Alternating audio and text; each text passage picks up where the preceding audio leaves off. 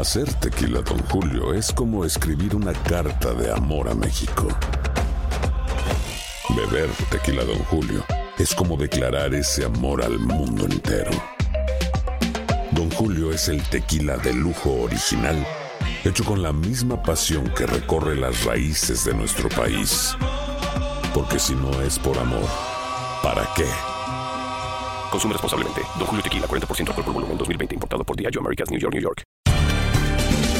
Bienvenidos al podcast de Buenos Días América, la revista radial más completa para los hispanos. Política, salud, economía, tendencia y deporte son algunos de nuestros temas. Bienvenidos.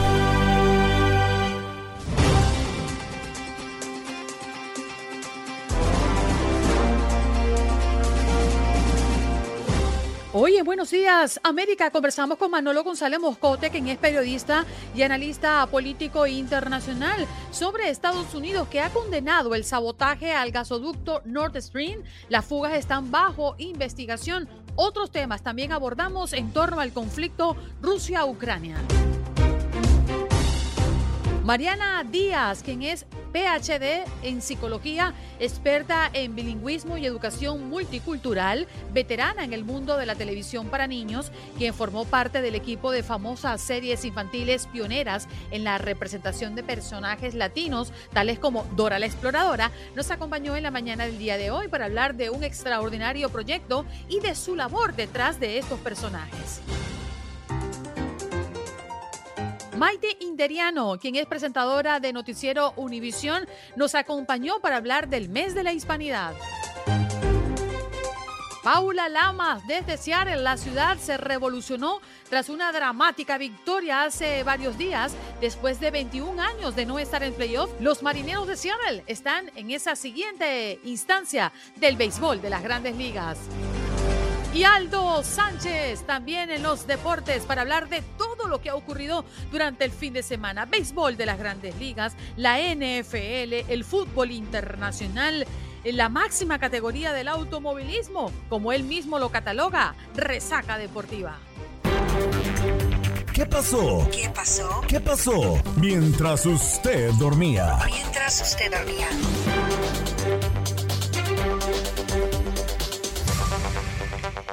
La Corte Suprema abre su nuevo periodo de sesiones con la nueva jueza Kentucky Brown Jackson. Entre sus nueve miembros, por primera vez, hay cuatro juezas en el más alto tribunal de Estados Unidos. Alto Tribunal decidirá casos sobre una variedad de importantes temas, incluida la acción afirmativa, los derechos de voto y los derechos de las personas LGBTQ. Identifican a Perla, la mujer que reclutó a los migrantes enviados por DeSantis a Martha's Vineyard. Una investigación del diario The New York Times revela la identidad de la mujer señalada de reclutar a los migrantes de Texas a la isla turística de Martha's Vineyard en dos vuelos de charter pagados por el estado, por el estado perdón, de Florida. Es noticia cinco asesinatos en una ciudad de California que podrían estar relacionados. Tiene un vilo a las autoridades. La policía de Stockton, donde se perpetraron los crímenes, han ofrecido una recompensa de 85 mil dólares por cualquier información que lleve a la captura del o de los asesinos.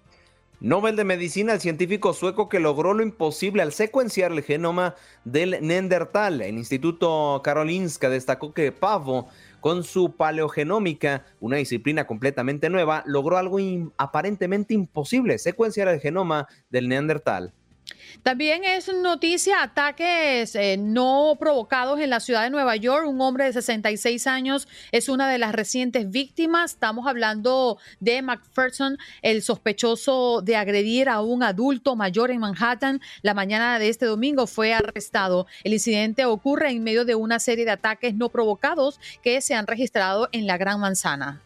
Y en otras noticias, guerra en Ucrania. Haremos que se retiren de nuestra tierra los soldados ucranianos que defienden su ciudad en el Donbass, anexada por Rusia. Es noticia también si nos vamos a nuestras locales.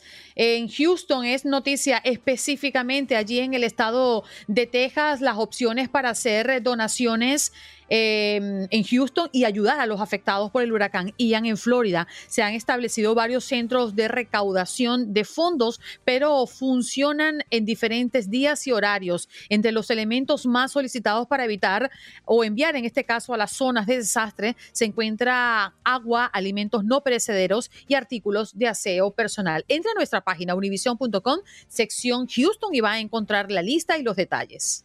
Un nuevo tratamiento contra el VIH ha probado ser un éxito. ¿Será accesible en África? Durante varios años ha existido en Sudáfrica una pastilla que se debe tomar todos los días para prevenir el virus. Ahora existe una inyección cada dos meses. Y en California, vendedores ambulantes pues celebran que el gobernador Gavin Newsom haya firmado la ley SB 972 que les permitirá desarrollar sus labores de manera legal en las calles. Ha quedado definida la fiesta grande del fútbol mexicano con cuatro equipos clasificados a la liguilla, América, Monterrey, Santos y Pachuca. El repechaje se jugará con Tigres contra Necaxa, Toluca contra Juárez, Cruz Azul contra León y Puebla contra Chivas.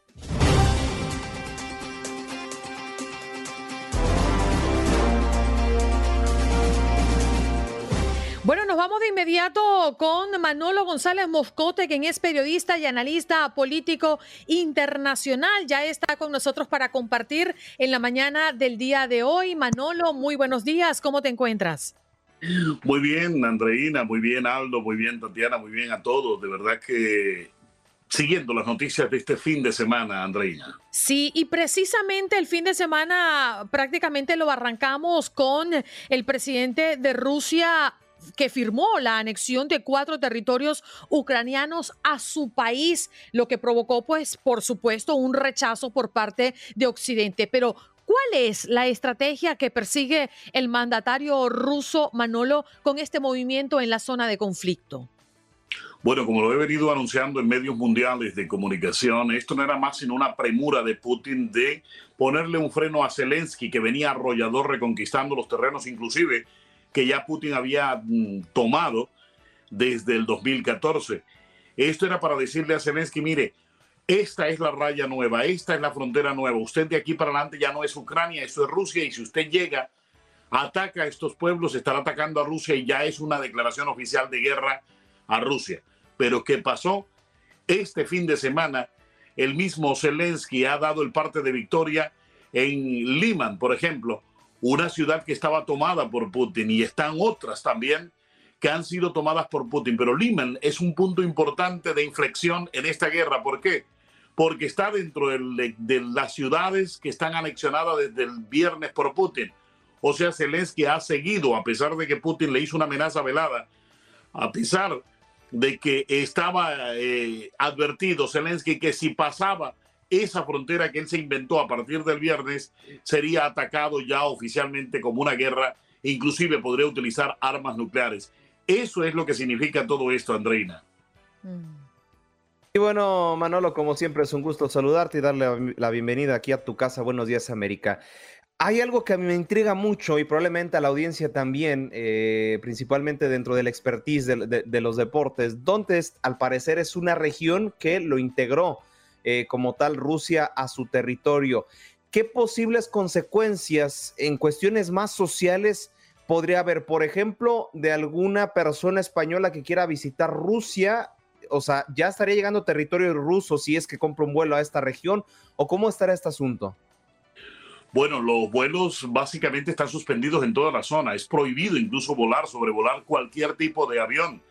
De hecho, siempre se quiso que existiese una prohibición para volar eh, aviones militares en esta zona, cosa que no, nunca se pudo dar. Allí sobrevuelan solamente aviones militares, los aviones de em, comerciales no tienen acceso a esta zona.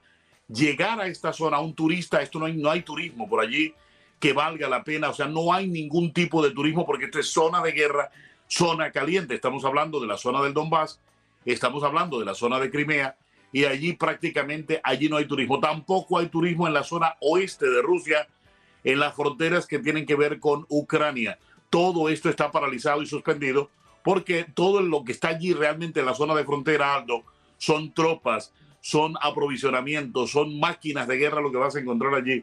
Allí no hay lugar de, de, equívoco de entrar a esto. Pero una persona si llega allí a esta zona, suponiendo que está en un plan de visita, incluso periodistas, ellos se van a encontrar con que Putin, a pesar de que Putin ha anunciado este lunes a propósito que él no sabe dónde comienza la frontera y dónde, dónde termina la rusa y dónde va a comenzar la ucraniana. Esto hoy lunes todavía ni se sabe, o sea, no se han establecido los paralelos, pero igual si los establece es ilegal, Aldo. Oye, Manolo, permíteme cambiarme de tema, aunque seguimos, por supuesto, en el marco del conflicto el impactante video del burbujeo de las fugas en los gasoductos rusos del mar Báltico. Yo me quedé impresionada. Yo decía, esto parece de película. Y es que Dinamarca, para poner un poco en contexto de qué estamos hablando, registró tres enormes círculos en el agua de hasta un kilómetro de diámetro sobre las tuberías del Nord Stream 1 y 2. Las autoridades investigan este posible sabotaje en medio de esta crisis por la invasión de Rusia a Ucrania y también pues Estados Unidos se ha manifestado diciendo que ha condenado el sabotaje al gasoducto. Pero esto se traduce en qué, Manolo? Bueno, muy sencillo. A ver, Putin eh, quiere cortarle el gas definitivamente a Europa. Él tiene muy buenos clientes en este momento, llamados China e India, que le están comprando a buen precio el gas y el petróleo. Pero que Putin quiere cortar de raíz. Primero ha tenido la excusa de que tenía una, bomba que estaban reparando en Canadá que no puede llegar. Otro que han tenido escapes, fugas en la línea de transmisión. Y ahora esto. ¿Qué significa eso?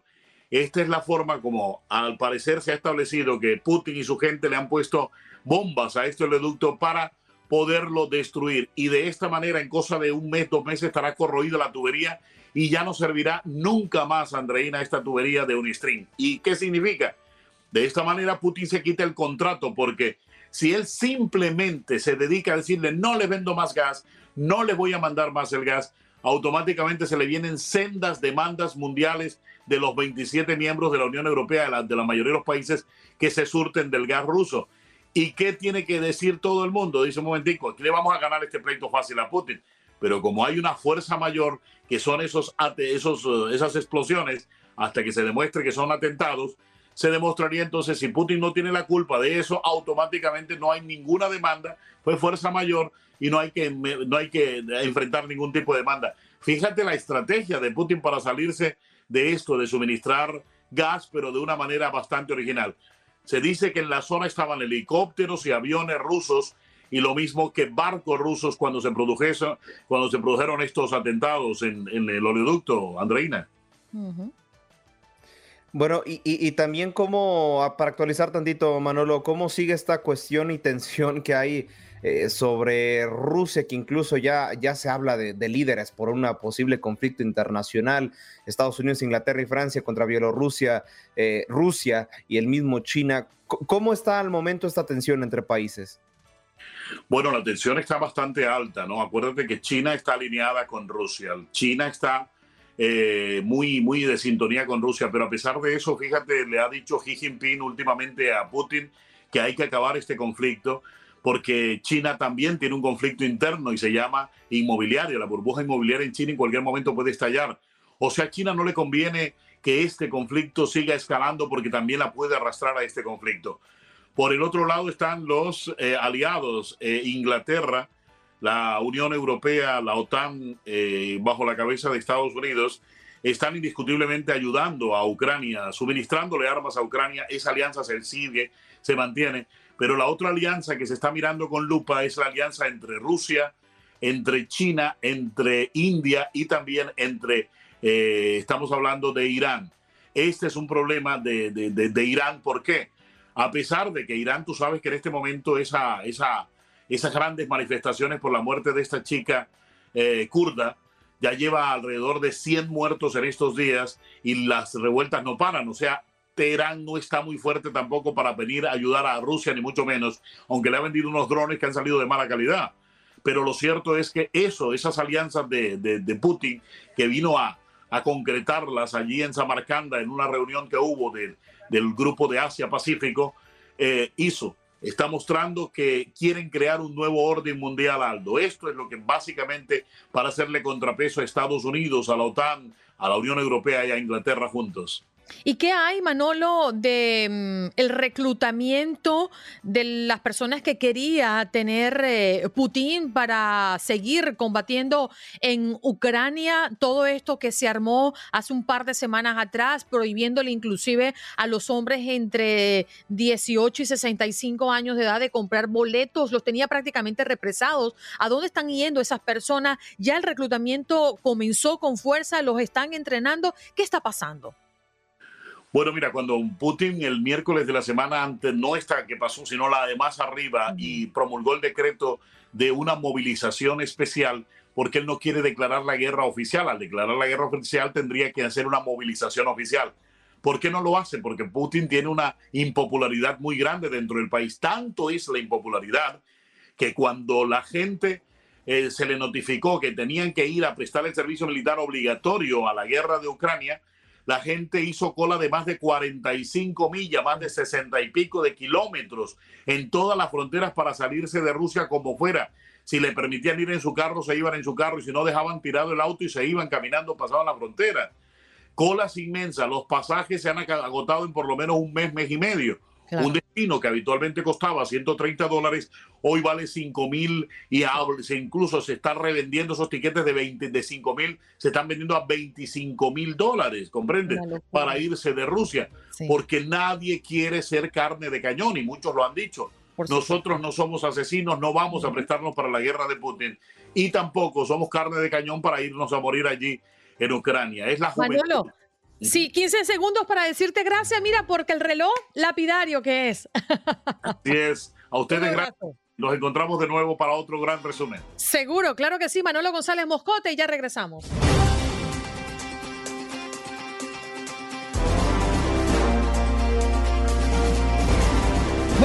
Listos para continuar con nuestro programa y vaya, qué bonita, qué bonito tema tenemos a continuación. Primero vamos a presentarla a ella, es Mariana Díaz, PhD en psicología, experta en bilingüismo y educación multicultural, veterana en el mundo de la televisión para niños, quien formó parte de equipos de famosas series infantiles pioneras en la representación de personajes latinos tales como Dora la Exploradora, por ejemplo. Qué maravilla, Mariana, gracias por estar con nosotros. Muy buenos días, gracias por tenerme por aquí. Primero y para darte introducción, porque además me genera muchísima curiosidad, ¿cómo participaste en personajes como estos? Bueno, yo, mi, como, como indicaste, mi, mi trayectoria es en psicología, me interesó siempre aplicar los conocimientos de psicología en, en medios y entonces empecé hace varios años ya a trabajar en, en cadenas que producían contenido infantil y así fue como como di como ahora vengo a presentarles un proyecto muy interesante que vamos a comentar en un minuto.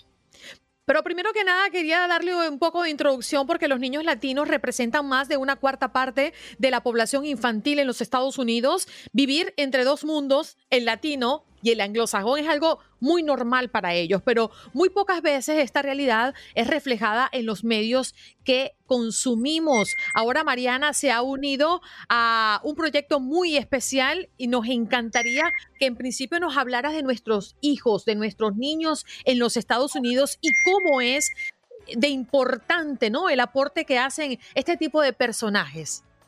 Claro, eh, como comentas, es muy importante que los niños se vean reflejados en pantalla.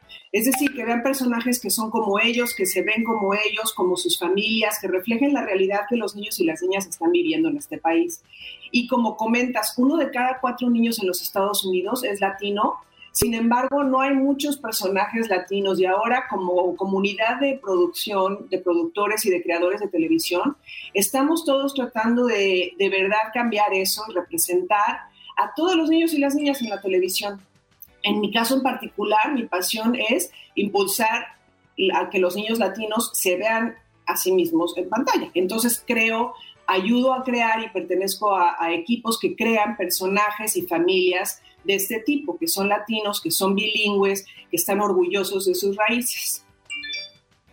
Como siempre es un gusto saludarla, doctora. Bienvenida a su programa Buenos Días América. Y, ya se han visto mucho esto reflejado en el cine de Hollywood, pero para adultos, por ejemplo, Tenoch Huerta, que va a representar a, Namor, un gran superhéroe de, de, Marvel, como para representar a Diego Luna en la franquicia de Star Wars, que le dicen a él, no quites tu acento, quiero que hables así para que alguien que vaya al cine diga, él habla como yo y es protagonista. ¿Qué sucede precisamente en el mundo de los más infantil, para los niños que apenas van creciendo, que se están identificando con español o inglés? Eh, ¿qué, se está haciendo algo similar a Hollywood o, qué, dinamismo siguen?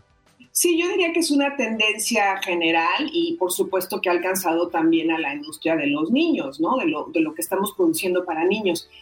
Comentas lo del acento que es muy importante porque las personas vienen con el acento que viene. Si aprenden a hablar un segundo idioma más adelante, toda la vida van a tener el acento.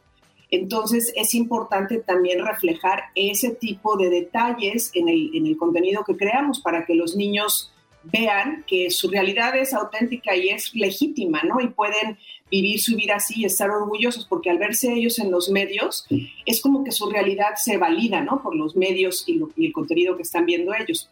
Entonces eso les afecta la autoestima, les afecta el desarrollo y eso es lo que estamos últimamente buscando, es impactar de forma positiva el desarrollo de los niños con el contenido que creamos.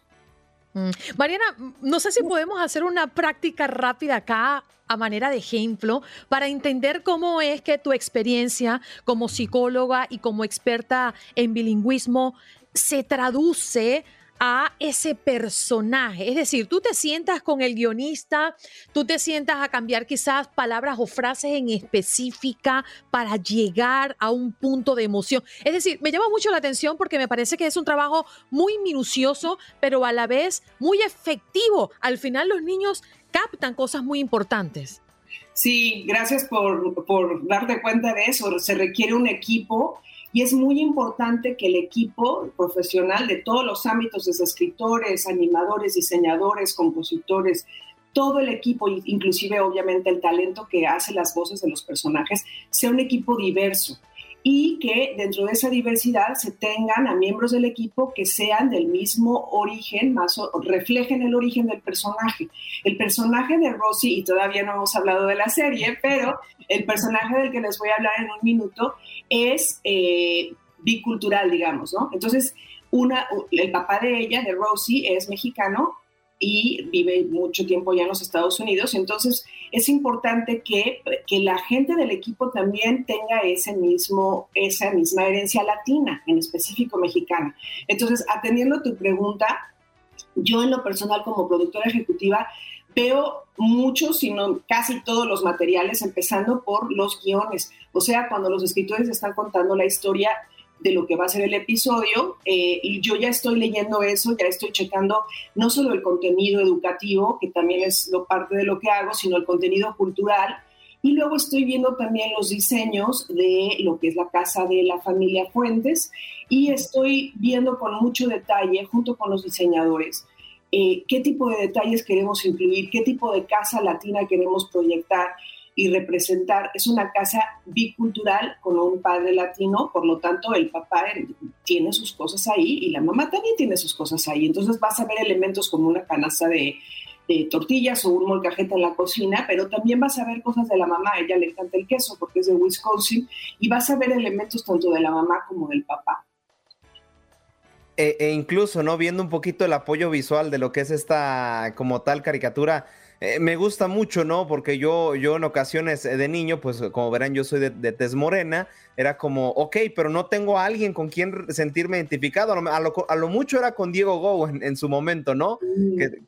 Que, que, ambos éramos niños y, ahora de tez morena. Ahora con el caso de Rosie Rules, eh, me parece muy, muy buena la representación gráfica que se tiene.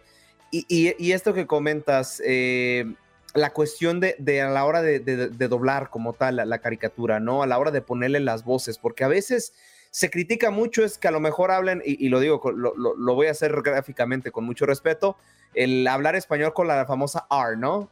Pero, pero es lo que vive el niño latino, ¿no? Que vive con esta pronunciación inglesa, pero también tiene que saber aprender español. Tiene ese tipo de representaciones, este, este tipo de serie, ¿no? Sí, claro, eh, sobre todo lo que comentas del talento de, las de los actores que van a ser las voces de los personajes. Buscamos cada vez más que eh, la herencia y la, identidad étnica del, actor sea un match a la, a, la, identidad del personaje, ¿no? En nuestro caso, la niña simpatiquísima que hace la voz de Rosie, Elora, es mexicano-canadiense. Ella eh, tiene la, la, mitad de su familia, si no es que de los dos lados de su familia, tiene descendencia, ascendencia mexicana y habla español bastante bien. Obviamente va a hablar español con acento particularmente mexicano y también con lo que comentas de que, bueno, ella lleva toda la vida hablando inglés y tiene cierta pronunciación que es diferente a que si hubiera crecido hablando en, un país donde se habla español, ¿no? Entonces, dejamos al, al tú eh, escoger a un actor que tiene esa herencia y que tiene esa habilidad bilingüe, ya no tienes que hacer en realidad muchas correcciones porque el, el actor ya viene así. Entonces, eso es lo que se busca, es ese nivel de autenticidad donde puedas reflejar de verdad la intención que tú tienes de ese contenido cultural. El, mucha gente tiene intención de presentar contenido cultural. La forma como lo hacemos es lo que es muy importante ahora y, la, y toda la gente creativa, los productores, estamos poniendo mucha atención en, en esos detalles, ¿no? Mm, Mariana, me quedan 30 segunditos escasos, el tiempo se nos ha ido volando, pero ha sido muy interesante conversar contigo esta mañana y a manera de cierre una recomendación de parte de los creadores, ¿no? Y de las personas que hacen ese trabajito que al final uno lo ve traducido en el personaje, pero hay un gran trabajo detrás de ello. Tus recomendaciones para con los padres que decidimos colocar a nuestros hijos al frente de una pantalla chica o al frente de la pantalla del cine a disfrutar de un contenido? a disfrutar de contenido bilingüe, a hablar de los niños en español, a impulsar el bilingüismo, a todo, porque tiene muchísimos beneficios. Y voy a anunciar que la serie se estrena hoy en los canales locales de PBS para que entonen, por favor, con la protagonista Rosy, que es simpaticísima y esperemos que les divierta y les guste y aprendan mucho los niños y las niñas de nuestro show. Qué maravilla, María. No sabes lo que hemos disfrutado hoy, la entrevista contigo y todos estos aportes que nos das. Vamos corriendo un poco más tarde a verlo y a disfrutar de este trabajo que tiene tu sello allá atrás. Muchísimas gracias. Muchas gracias a ustedes. Buen día. Allí escuchábamos a Mariana Díaz, quien es PhD en psicología, experta en bilingüismo y educación multicultural, veterana en el mundo de la televisión para niños, quien formó parte del equipo de famosas series infantiles pioneras en la representación de personajes latinos, tales como Dora la Exploradora, por ejemplo. ¿Cómo olvidarlo, no? Qué bonito. Vámonos de inmediato con, bueno, ella es de la casa, Dadilia Garcés, epidemióloga y profesora del Miami Dade College. Doctora, muy buenos días. Gracias por estar con nosotros esta mañana. Muy buenos días. Bueno, desde bien tempranito hemos actualizado a nuestra audiencia lo que nos ha dejado el huracán Ian, pero también hay que tomar en cuenta qué viene después de esto. Después de tantas inundaciones, muchas autoridades hablan, cuidado, no tomen agua del grifo, en fin, ¿qué es lo que ocurre cuando las calles están siendo inundadas por agua y la gente comienza a caminar allí? Esto que se desata a nivel de salud. Mira, los desastres naturales definitivamente tienen un gran impacto en la salud, en la comunidad y en la salud pública. Generalmente solo nos enfocamos en el problema que puede traer el agua, pero el solo hecho de la movilización de personas de una ciudad a otra puede traer un problema de salud pública. Y eso es algo que también tenemos que considerar. Hubo una gran movilización de personas que dejaron Tampa, Fort Myers y se han ido a otras ciudades. Y tenemos que saber en qué condiciones salieron las personas se les ha olvidado en estos momentos por estas tragedias que la pandemia está entre nosotros. Y eso puede llevar que probablemente en una, una o dos semanas tengamos picos de coronavirus en aquellas ciudades o en aquellos pueblos que acogieron a estas personas que se movilizaron de estos sitios de desastre. Mencionas algo importante, el agua es vital para nuestra supervivencia y los cuerpos de agua durante estos desastres, especialmente con huracanes, se ven muy afectados, ya sea por la marejada ciclónica, que los cuerpos de agua dulce pasan a ser salobres y por lo tanto no se puede digerir el agua, no se puede consumir, o porque también los servicios de alcantarillado se rebosan y empiezan a contaminar los servicios de aguas limpias. Así que el proceso que viene es bastante largo y es por eso que siempre que se solicita ayuda, se solicita, lo primero que solicitamos es agua en botellas para que las personas puedan tomarla y evitar las enfermedades disentéricas ya sea por salmonera, Echerichia coli, o inclusive cuando Katrina pasó hace muchos años en New Orleans, se encontró inclusive brotes de cólera en la ciudad. Así de que esto es lo que nos podemos enfrentar en estos momentos. Por supuesto, el caminar en aguas estancadas, donde también hay cuerpos, porque lamentablemente hemos tenido un grupo bastante importante personas que han fallecido lamentablemente y algunos a lo mejor no han sido recuperados, pueden causar también contaminación de estas aguas y pueden llevar a enfermedades infecciosas en la piel que son bastante difíciles de tratar en un momento determinado.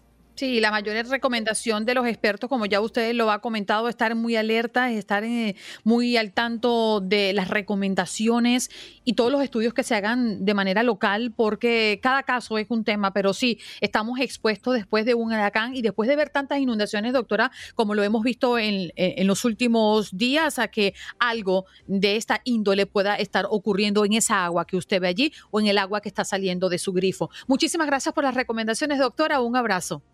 Un abrazo para ustedes. Allí está Dadilia Garcés, epidemióloga y profesora de Miami Dade College, hoy hablando de las consecuencias del huracán, la situación del agua y las epidemias, que por supuesto son males que rondan después de una tragedia como esta.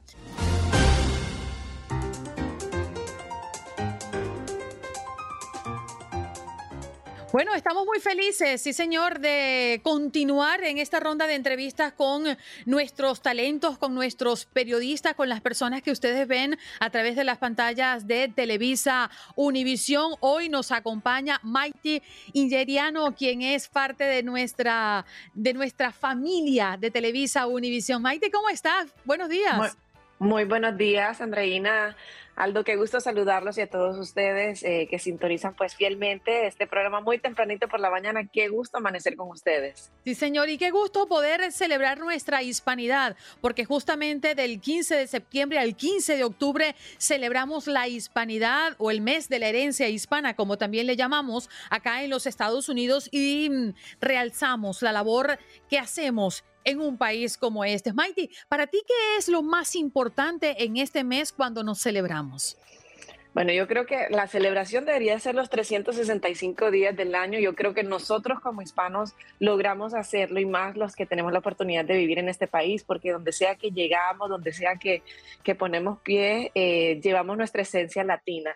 Pero este mes en especial creo que, que es muy importante porque si bien es cierto, muchos feriados, muchas celebraciones es un día, nosotros nos tocó un mes y en diferentes maneras se, se celebra lo nuestro. Creo que Univision hizo una labor excelente de comenzar este mes de la hispanidad con Univisionarios, que fue un programa especial que se, se, dedicó a resaltar a todos esos hispanos que están haciendo la diferencia, que quizás no los vemos al ojo público a diario, pero que, que se están encargando de eso. Y bueno, así hay tantas maneras de, de celebrar lo nuestro, desde nuestras comidas, desde eh, no sé, las diferentes profesiones que ejercemos, las diferentes culturas que se encuentran en este país y, así poderlo hacer, aparte de la fiesta que se, que se organiza. En 15 de septiembre es la independencia de mi país, de Honduras, al igual que otros de Centroamérica, así que es la excusa perfecta para celebrar eh, y sentirnos orgullosos de quienes somos. A cabo casi no se le da al hispano dar la fiesta. Ah, no. Solo necesitamos que nos empujen un poquito, ¿no? Exactamente. Cualquier pretexto es bueno. Pero eh, bueno, hablando precisamente de este mes de la hispanidad, ¿cuáles son los principales como a lo mejor festejos, fiestas o barrios eh, que, más como tal sienten dicho mes?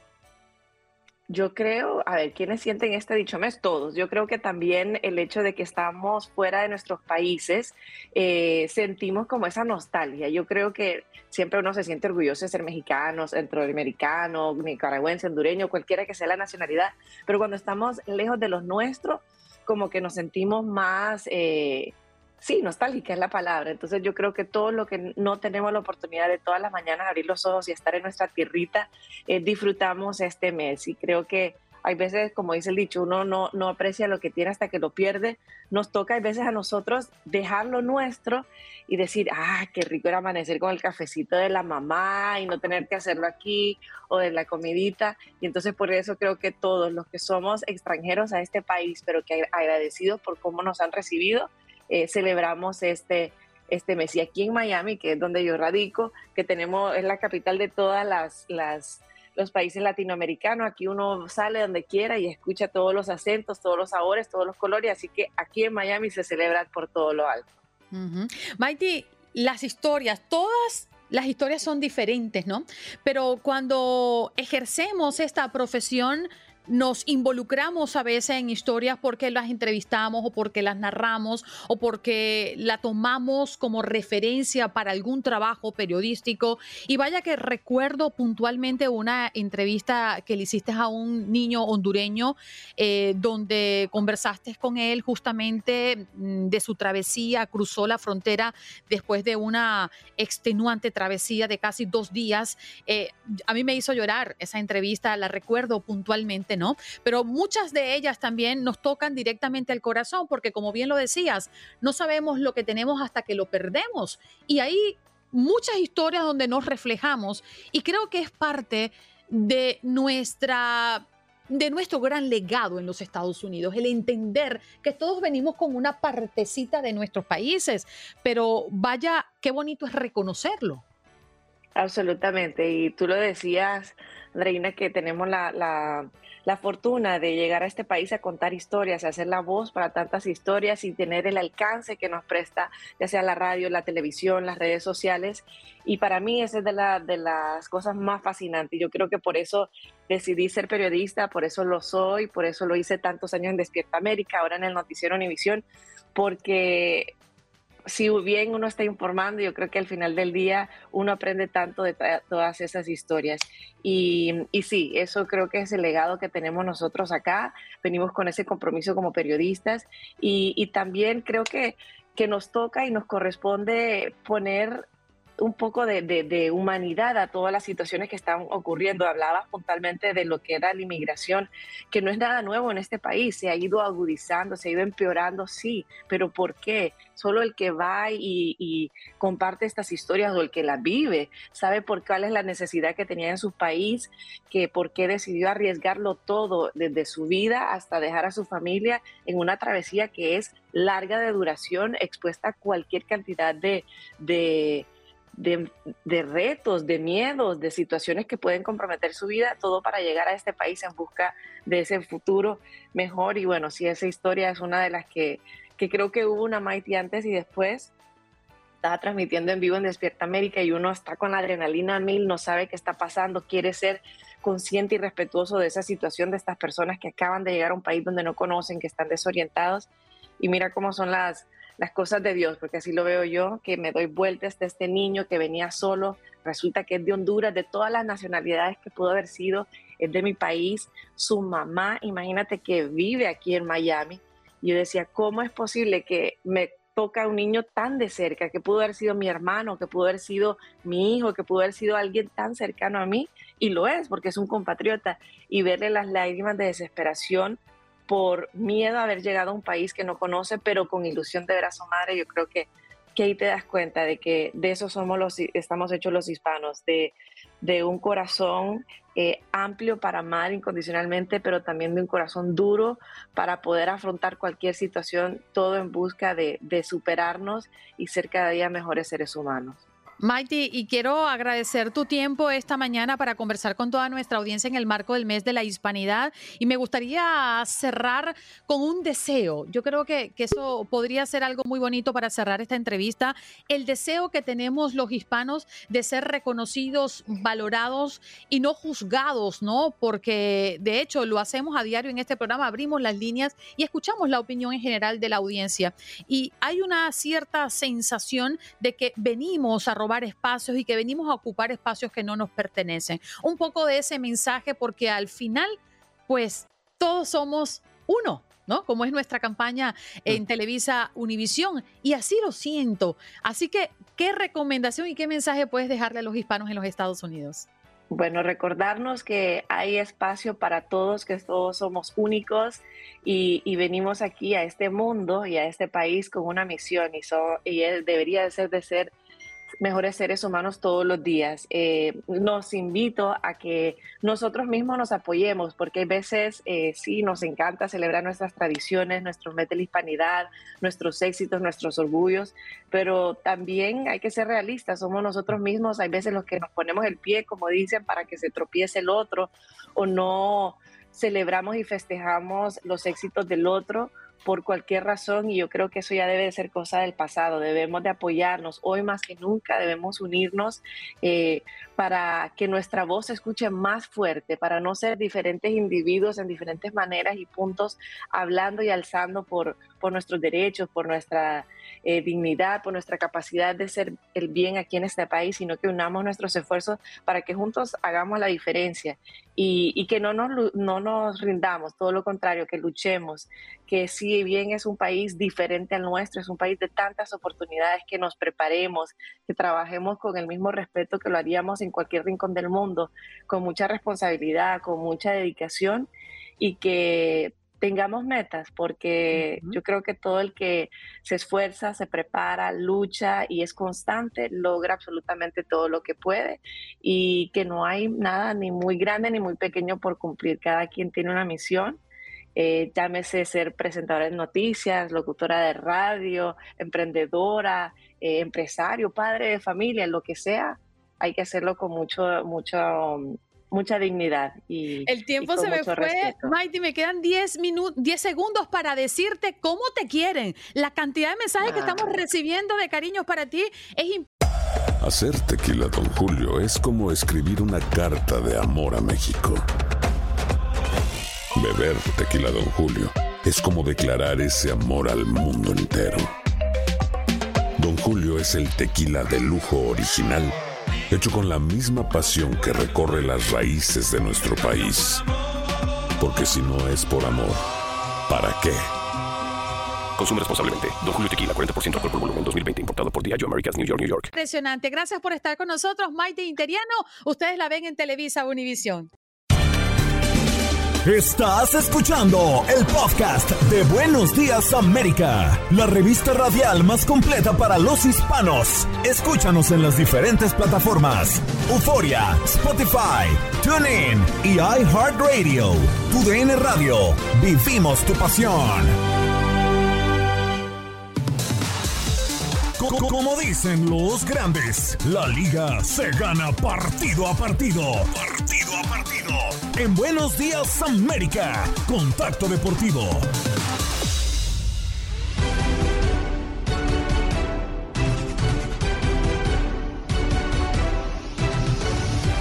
Y señoras, señores, yo les digo, bienvenidos al octavo arte, bienvenidos a este contacto deportivo ya listísimos y preparados para hablar de lo que fue este domingo de grandes ligas, pues los Atlanta Braves impusieron 5 por 3 a los New York Mets. Como tal, esto ya no le afectaba al conjunto de Nueva York, pero tenemos, tenemos también a nuevos invitados también para por lo menos la ronda de comodines, quienes ya aseguraron una posición en la división, evidentemente los líderes, pero vámonos primero a la Liga Americana, porque en el este los Yankees mandan en la central los Guardians y en la del oeste los Houston Astros hacen lo propio. Y en la nacional los eh, aquellos equipos que mandan en su división, bueno, los Dodgers y los Cardenales son aquellos equipos que ya aseguran posición en su división. Lo ahora vamos a repasar a aquellos que son un comodín, pues al momento los Toronto Blue Jays una excelente temporada que han tenido los canadienses, marchan pues en segundo de la Liga Americana del Este y por consecuente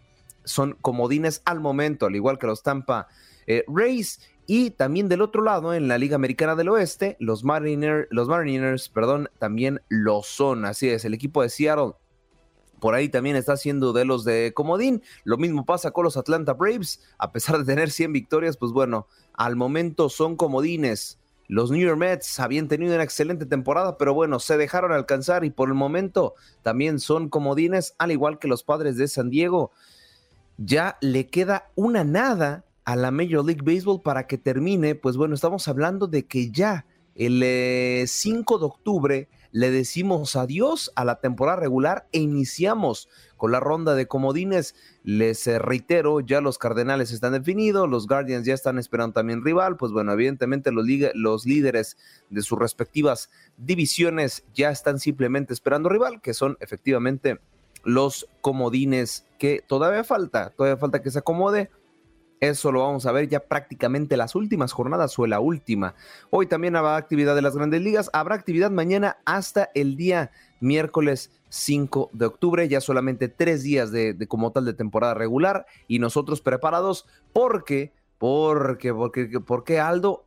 Porque somos la casa oficial de la MLB en español en Estados Unidos y Puerto Rico. Así que bueno, van a tener la postemporada con nosotros. Claro que sí. Pero bueno, eh, otra noticia que sorprende es que Si Young, así es, el, eh, ahora sí que el, jugador por parte de los Merlins, estamos hablando de Sandy Alcántara, no volverá a lanzar este año. Ahora sí que la organización de Miami dio a conocer que el dominicano ya no lanzará en el resto de la temporada de la Major League Baseball. Y pues bueno, esta es una de las novedades, ¿no? Dentro de lo que viene siendo eh, la liga. Y es que ahora sí que eh, cito textualmente, perdón. Organizacionalmente solamente se siente que no hay razón para que continúe por las entradas que ha lanzado este año, declaró el timonel de prensa.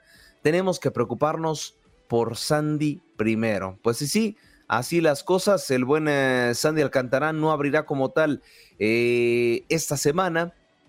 Y pues bueno, deja mucho la expectativa lo que será Miami, un equipo que ya este, se encuentra oficialmente eliminado de la competencia, pero quiere cerrar de manera digna para lo que será el cierre de torneo.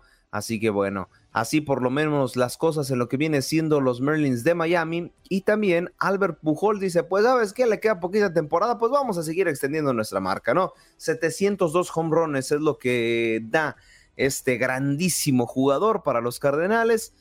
Y eh, bueno, evidentemente aumenta su marca. Es algo increíble, es algo increíble, la verdad, lo de este jugador. Ah, para, para, empezar, hablar de los 700, pues bueno, es, no es cualquier cosa, ¿no? Que eh, forma parte de una lista muy selecta. Barry Bonds es el máximo anotador de home runs en la historia del MLB, seguido por Hank Aaron y Baby Ruth.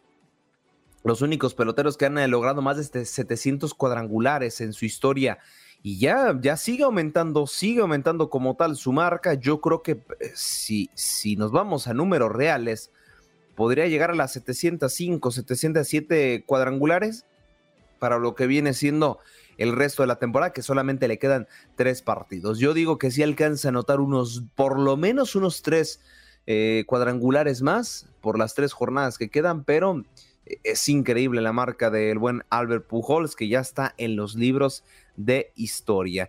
Y otras noticias es que a los padres de San Diego este fin de semana se le estaban viendo, dirían eh, por ahí, se la estaban viendo nubladas, porque estaban comprometiendo mucho como tal su permanencia, por lo menos en asegurar lugares de comodín, pero gracias a la combinación de resultados, porque sí, perdieron, ¿eh? perdieron frente a los White Sox, gracias a la combinación de resultados terminaron por pasar como comodines, ya por lo menos aseguraron postemporada y es una excelente noticia para el conjunto de la California.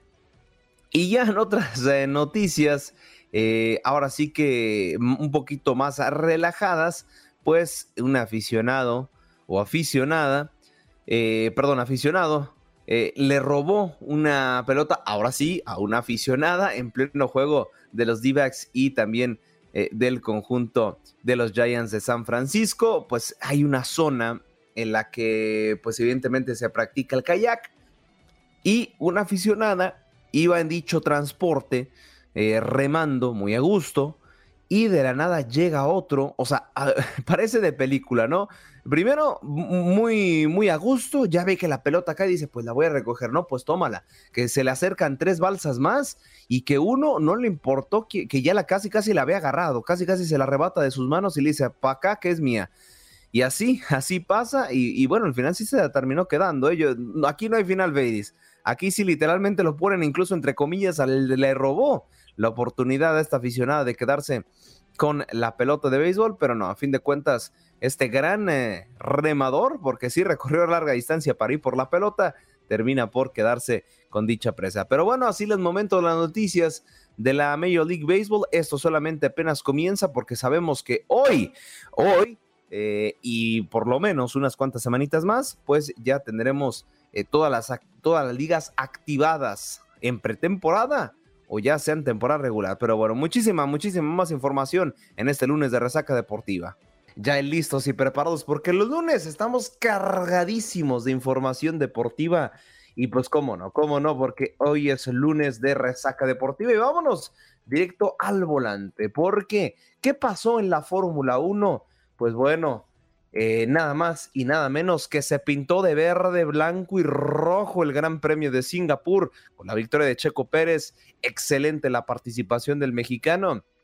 Eh, Leclerc este, quedó como segundo y Carlos Sainz quedó como tercero de la clasificación. Ojo al dato, ¿eh?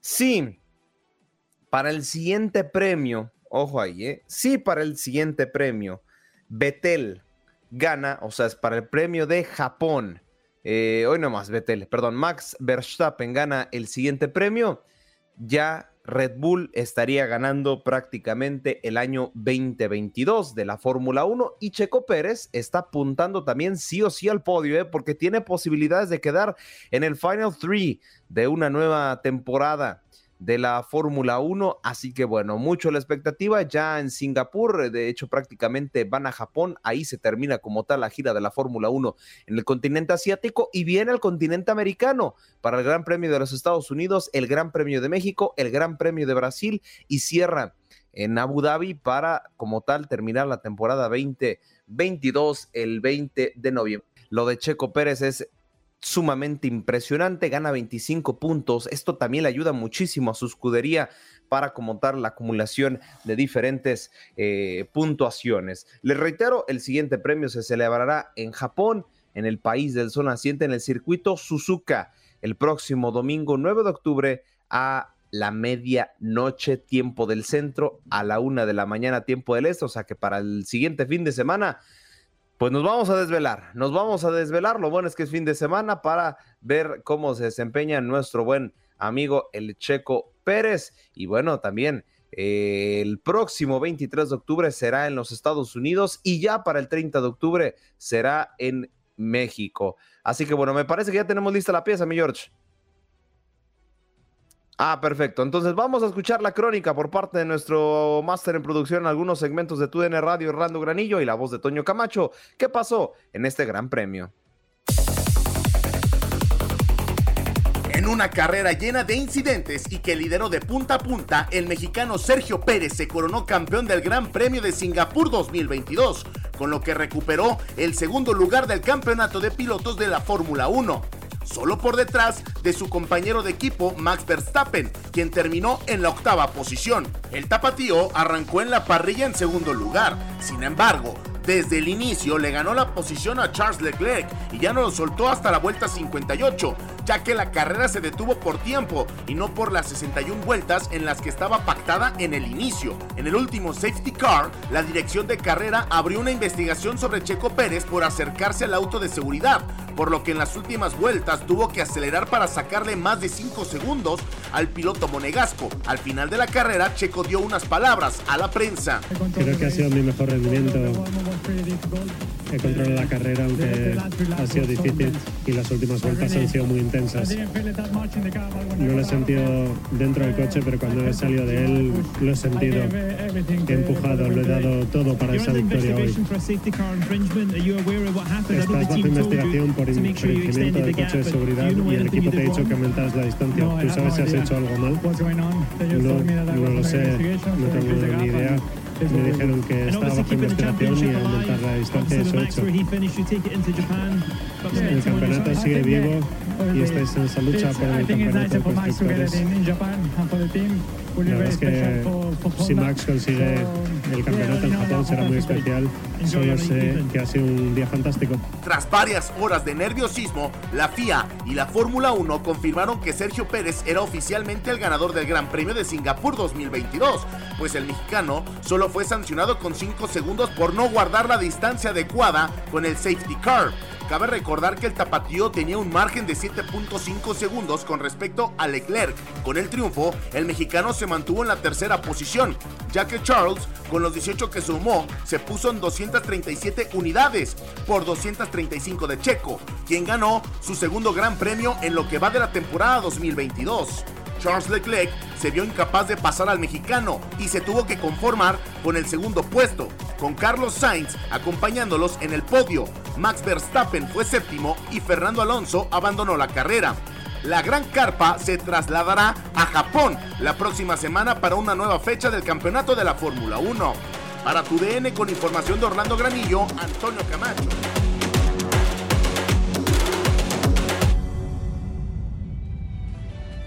Ahí la información por parte de Orlando Granillo y la voz de Toño Camacho. Y antes de pasar, vamos también rapidísimo a darle un pequeño review a lo que fue eh, el fin de semana de boxeo. Se retiró una grande de esta disciplina. Luego de casi 21 años como boxeadora profesional, la mexicana Jackie Nava, una de las mejores pugilistas latinoamericanas del siglo XXI, se retiró este sábado, como solo ella lo sabe hacer. La tijuanense se llevó la victoria por decisión unánime sobre la argentina Gloria Yancaqueo en un pleito de la división Super Gallo en Tijuana. La princesa azteca sumó su cuadragésima victoria con una tarjeta a favor por 98-92 y 2 por 97 a 93, luego de ser superior, sobre todo en la segunda parte del combate. Jackie basó su triunfo en una gran velocidad de piernas, un fenomenal movimiento de cintura y un efectivo jab de zurda durante gran parte del pleito. Los dos minutos finales confirmaron que, si quisiera, Jackie Nava podría seguir en el pugilismo a pesar de sus 42 años. Impuso su tren de pelea, a pesar de que Yancaqueo no desentonó y las dos recibieron golpes.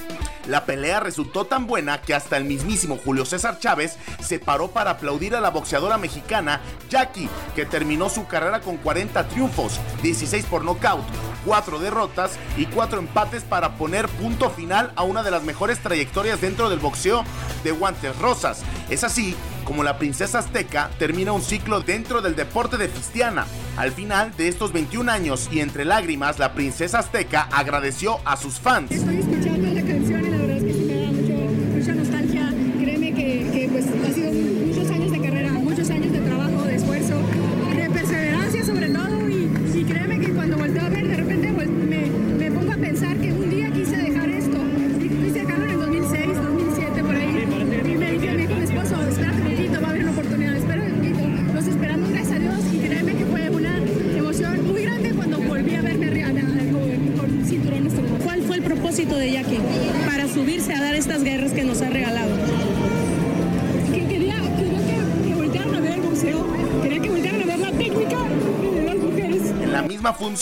Luis Pantera Neri noqueó en el tercer round a David Severo Carmona en una pelea fácil y de simple trámite para el tijuanense que peleaba en su casa. Con información de Orlando Granillo para tu DN, Antonio Camacho.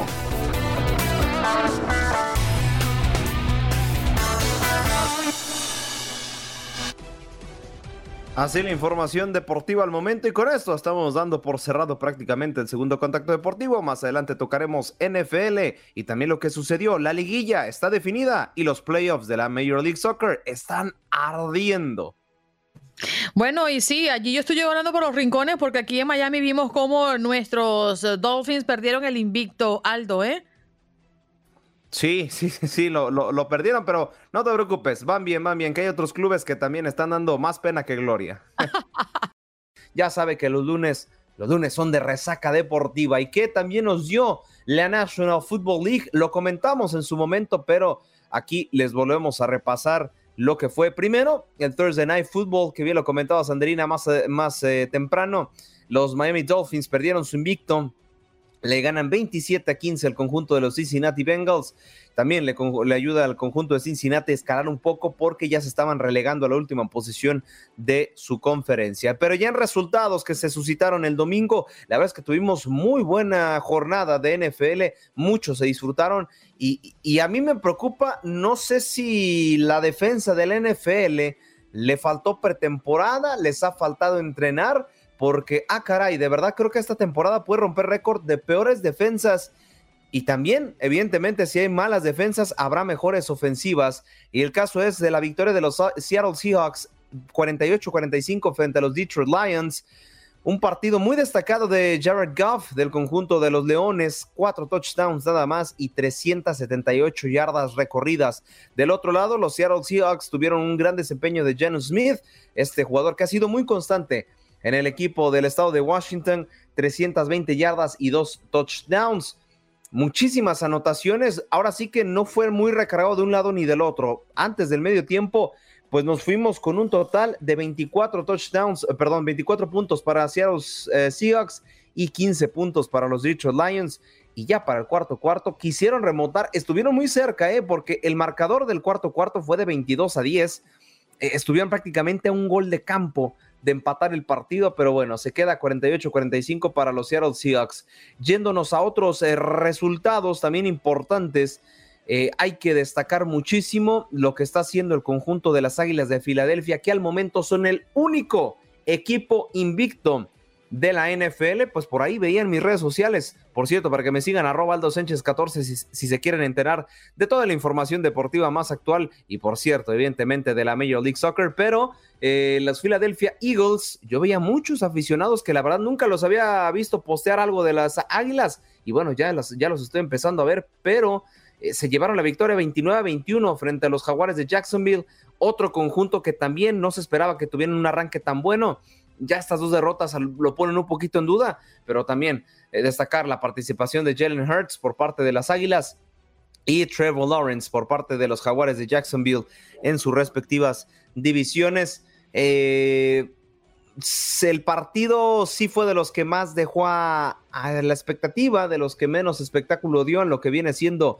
eh, este domingo de NFL, porque pues nos fuimos en ceros, en tres cuartos prácticamente. Sí hubo anotaciones, primero para los jaguares de Jacksonville, después vino atrás el conjunto de Filadelfia, pero el tercer cuarto fue ahora sí que para echarse una siestecita. Si tenías problemas de sueño, sí, era este partido el adecuado para eh, conciliar un poquito las cosas. Pero si no tenías sueño y si lo que querías era estar despierto, tremendo partidazo el que dieron los Buccaneers y el conjunto de los Kansas City Chiefs. ¿eh? No se fueron en ceros en ningún cuarto, Tom Brady hizo lo que ya estamos acostumbrados a verlos, pero en esta ocasión Patrick Mahomes dio un mejor desempeño para lo que viene siendo su equipo. La verdad es que se disfruta ver estas dos franquicias, se disfruta ver a estos dos corebacks y se disfruta como tal que nos regale esto la NFL. 41 puntos, con esto Kansas vuelve a ser la mejor ofensiva de la NFL y los Tampa Bay Buccaneers también están dentro de las mejores, pero también están dentro de las peores defensivas. Así las cosas por el momento. Y hoy, justamente, en el tradicional Monday Night Football, los 49ers estarán enfrentando a los LA Rams, que sí, el conjunto de Los Ángeles les está costando también otra vez el inicio de temporada. Esta rivalidad, precisamente de la California, pues eh, por ahí, incluso en los memes, en las redes sociales, critican mucho al conjunto, no solo de los Rams, también a los Chargers, que simplemente hicieron dos franquicias en Los Ángeles para que San Francisco tuviera tres plazas para jugar de local, ¿eh? así lo pusieron. San Francisco dicen que juega de local en Los Ángeles con los Rams y con los Chargers, no importa. Ahora sí que el SoFi Stadium lo están catalogando como una plaza más para el conjunto de los 49ers. Bueno, esa es la polémica y la rivalidad que quieren hacer el conjunto de San Francisco. Sabemos que Los Ángeles es una plaza muy deportiva, pero creo que la que mejor, la que menos reflectores y la que menos impulso tiene es la de fútbol americano. Y mira, lo más curioso, tienen uno de los mejores estadios de la liga. Así que con mis L Chargers, por favor, no se me meta nadie. Con los Rams, adelante. Con los Chargers, por favor, absolutamente nadie. Y eh, así las cosas por el momento, lo que viene siendo la NFL. Déjenme, les doy también una ligera actualización de lo que está pasando en el Mundial de Voleibol eh, Femenil porque así es, hay actividad latinoamericana, Argentina y Brasil ya están clasificados, Argentina todavía le queda un partido frente a Japón, no importará el resultado, ya están clasificados. Y Colombia, Colombia desafortunadamente se nos va con solamente un partido ganado y cuatro perdidos. Colombia, pues bueno, una, una franquicia que busca eh, seguir consolidándose dentro del voleibol femenino, pues con decirles, hermanos colombianos, que por lo menos clasificaron ustedes, nos dejaron fuera a nuestro querido México y otros países también de Centroamérica como Guatemala, Honduras, El Salvador, Perú, también eh, de Sudamérica. Y bueno, de latinos, Argentina y Brasil están dentro de la fiesta, dentro de los octavos de final y Colombia se queda relegado. Estados Unidos y Canadá, como ya es costumbre, también avanzan y avanzan de muy buena manera. Bueno, y allí estamos justamente actualizando lo que ha pasado durante este fin de semana y como bien lo dice Aldo, los lunes son de resaca. Bienvenidos al octavo arte, bienvenidos a este último contacto deportivo para hablar de lo que pasó en la temporada regular del fútbol mexicano y es que ya quedaron definidos, definidos los puestos de cuartos, de, no, de repechaje y también los equipos que clasificaron de manera directa. Pero lo que también es noticia antes de abordar como, como esto la, la postemporada del fútbol mexicano, también fue noticia que Diego Coca, así es, el técnico que le regaló prácticamente todo al rojinegro, un bicampeonato, y un campeón de campeones se despidió frente a su afición en el partido contra Necaxa. Y aquí les traigo el color hecho por eh, mi amigo, hermano y compañero Jorge Rubio. También posteado a través de las redes sociales para que lo disfruten. Y pues por si son rojinegros, también, ¿por qué no? Que suelten una lágrima. Más allá de que uno pueda decir que, que yo le di el, campeonato, es mentira. A mí me dio eh, este club y este, estos jugadores me dieron este bicampeonato y eso me lo voy a llevar de por vida.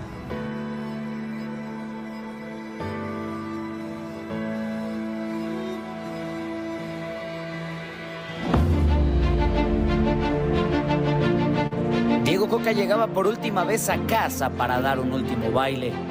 Y recuerdo la primera vez que vine dije que lo quiero mucho al club, por todo lo que me dio, por el cariño que le tengo.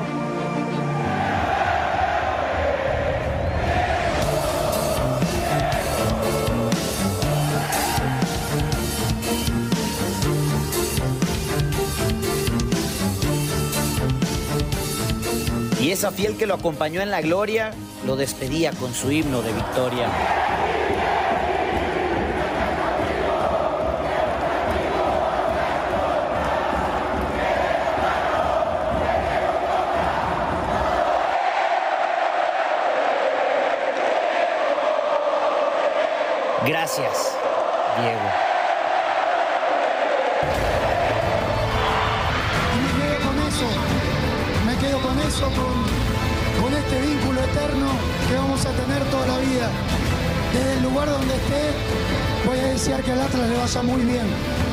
Tengan la mejor de las dudas. Muchas gracias.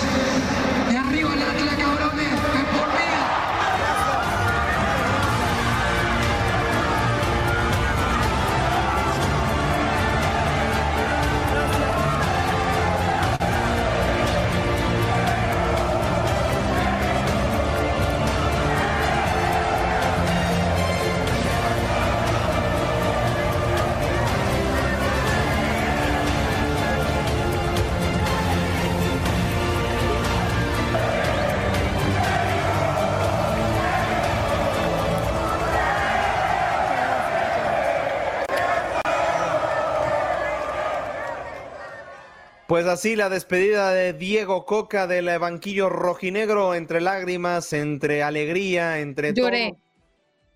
¿Perdón? Lloré. Sí, es que está, la verdad está muy emotiva la despedida de, Diego Coca. Eh, pues sí, se va el técnico en cuestión de títulos, el mejor técnico en su historia. Les dio tres en total. Atlas solamente oficiales, contaba con eh, copas, con liga, pero bueno, creo que la liga es lo más preciado para el rojinegro y lo dejó con tres títulos en el timón. Así se despide Diego Coca del eh, banquillo. Por ahí se rumora que podría estar dirigiendo al Sporting de Gijón la próxima temporada, pero eso todavía no es oficial. Y ahora sí, en noticia de la Liga MX, América, Monterrey, Santos y Pachuca han clasificado de manera directa como tal a la fiesta grande del fútbol mexicano. Aquellos que se verán las caras en el repechaje, Tigres contra Necaxa, Toluca contra Juárez, Cruz Azul contra León y Puebla contra Chivas. Todo el repechaje lo vivirán a través de la señal de TUDN Radio. Así que bueno, nosotros muy a la expectativa y muy ansiosos de lo que será la fase final del fútbol mexicano. Ya se hablan de algunos favoritos, de algunos no, todavía falta de confirmar horarios, pero todo parece indicar que el sábado jugará tanto Puebla como Toluca y el domingo serán Cruz Azul y Tigres pero hace falta confirmación como tal de la liga, pero así, así están los enfrentamientos de lo que viene siendo la Liga Mexicana de Fútbol. Y también déjenme decirles que hoy es lunes, no solamente el lunes de resaca deportiva, hoy también se sube el podcast de Leyendas del Balón. ¿Qué son Leyendas del Balón? Pues este podcast que lleva nuestro compañero Octavo Rivero, que te habla sobre la historia de los mundiales, aprovechando que estamos en camino a Qatar. Así que déjenme les comparto un poquito de lo, un pequeño pedacito de lo que fue el podcast de la semana pasada, también para que se pongan un poquito al corriente. Semifinales, Brasil lucía dormido ante la camiseta uruguaya. Los fantasmas del maracanazo comenzaban a merodear por el estadio Jalisco. Cuando al minuto 19, el fenomenal Luis Cubillas abrió el marcador. El juego se encaminaba un desastre para los amazónicos, pero en ese instante, justo cuando más falta hacía, surgió la figura de Pelé. el rey del fútbol se multiplicaba en la cancha del Estadio Jalisco.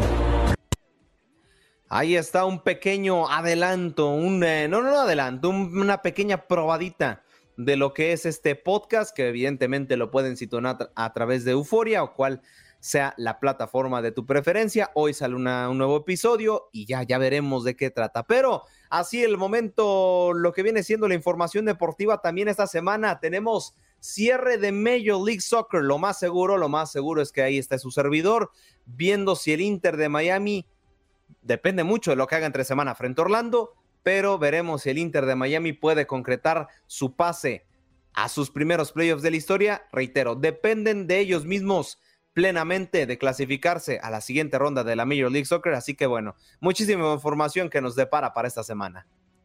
Y nosotros seguimos hablando de deportes y con Paula Lama, sí señor, la chica de la Bemba Colorada desde Seattle, porque la ciudad se revolucionó tras una dramática victoria. Y después de 21 años, ¿qué ha pasado, querida amiga? Muy buenos días. Muy buenos días, comadre. Te cuento a ti y a toda la audiencia que después de 21 años los marineros de Seattle vuelven a la postemporada en la MLB. Así que en las grandes ligas estamos de fiesta. Realmente el viernes fue impresionante. La gente no se iba del estadio.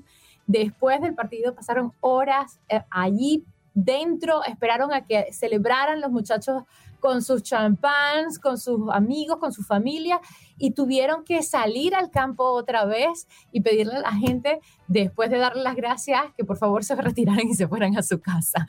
El sábado, impresionantemente, el coach Cervé había dicho, bueno, hoy celebramos, mañana veremos qué hacemos, jugamos, trabajamos. Pero con todo y resaca, volvieron a ganar. Lamentablemente anoche no le fue tan bien, pero eh, parece que huele a que sí, por fin los marineros de Seattle van a lograr entrar a ese comodín que tanto habían soñado. La verdad es que es increíble para los que no entienden y no viven el deporte, no saben lo que significa, pero el deporte y sus resultados pueden revolucionar una ciudad, aun y cuando pudiesen haber estado dormidos por un tiempo. Sí, señora, lo impresionante es cómo aquí la gente se vuelve tan aficionada a los equipos. Aquí hay una afición muy fiel y muy férrea a los Marineros de Seattle, a los Seahawks y a los Sounders. Algo que me llama mucho la atención porque ves a otras ciudades de repente que no apoyan tanto a los equipos o van a los partidos a ver al equipo contrario que viene de otra ciudad. Aquí ocurre todo lo contrario. Aquí llueve, truene, relampaguee, pierdan o gane, la gente pues va con su camiseta y es fiel seguidor a ese equipo. Así que es impresionante ver cómo pues toda la ciudad se vistió de azul en honor a los marineros de Seattle, donde por cierto hay un montón de latinos y entre ellos hay dos venezolanos. Eh, uno de ellos ha sido clave en esta victoria, que es Eugenio Suárez, el número 28, con el que tuvimos la oportunidad de hablar y es una persona hermosa, una calidad humana impresionante y es uno de los que ha mantenido positivo al equipo a pesar de esa racha de derrotas de siete en línea que hubo acá, ¿no? Bueno, el receptor Luis Torrens, que es de Valencia, Venezuela, y bueno, por allí varios latinos que conforman y hacen parte de este equipo que bueno, hoy canta victoria Luis Castillo de República Dominicana, por ejemplo, y bueno, que históricamente pues han tenido una trayectoria increíble. Gracias por acompañarnos en nuestro podcast. Buenos días América. Y recuerda que también puedes seguirnos en nuestras redes sociales. Buenos días AM en Facebook y en Instagram. Arroba Buenos días América. AM. Nos escuchamos en la próxima. Aloha mamá. ¿Dónde andas? Seguro de compras. Tengo mucho que contarte. Hawái es increíble. He estado de un lado a otro con mi unidad. Todos son súper talentosos. Ya reparamos otro helicóptero Blackhawk y oficialmente formamos nuestro equipo de fútbol. Para la próxima te cuento cómo voy con el surf y me cuentas qué te pareció el podcast que te compartí, ¿ok? Te quiero mucho. Be All You Can Be, visitando goarmy.com diagonal español.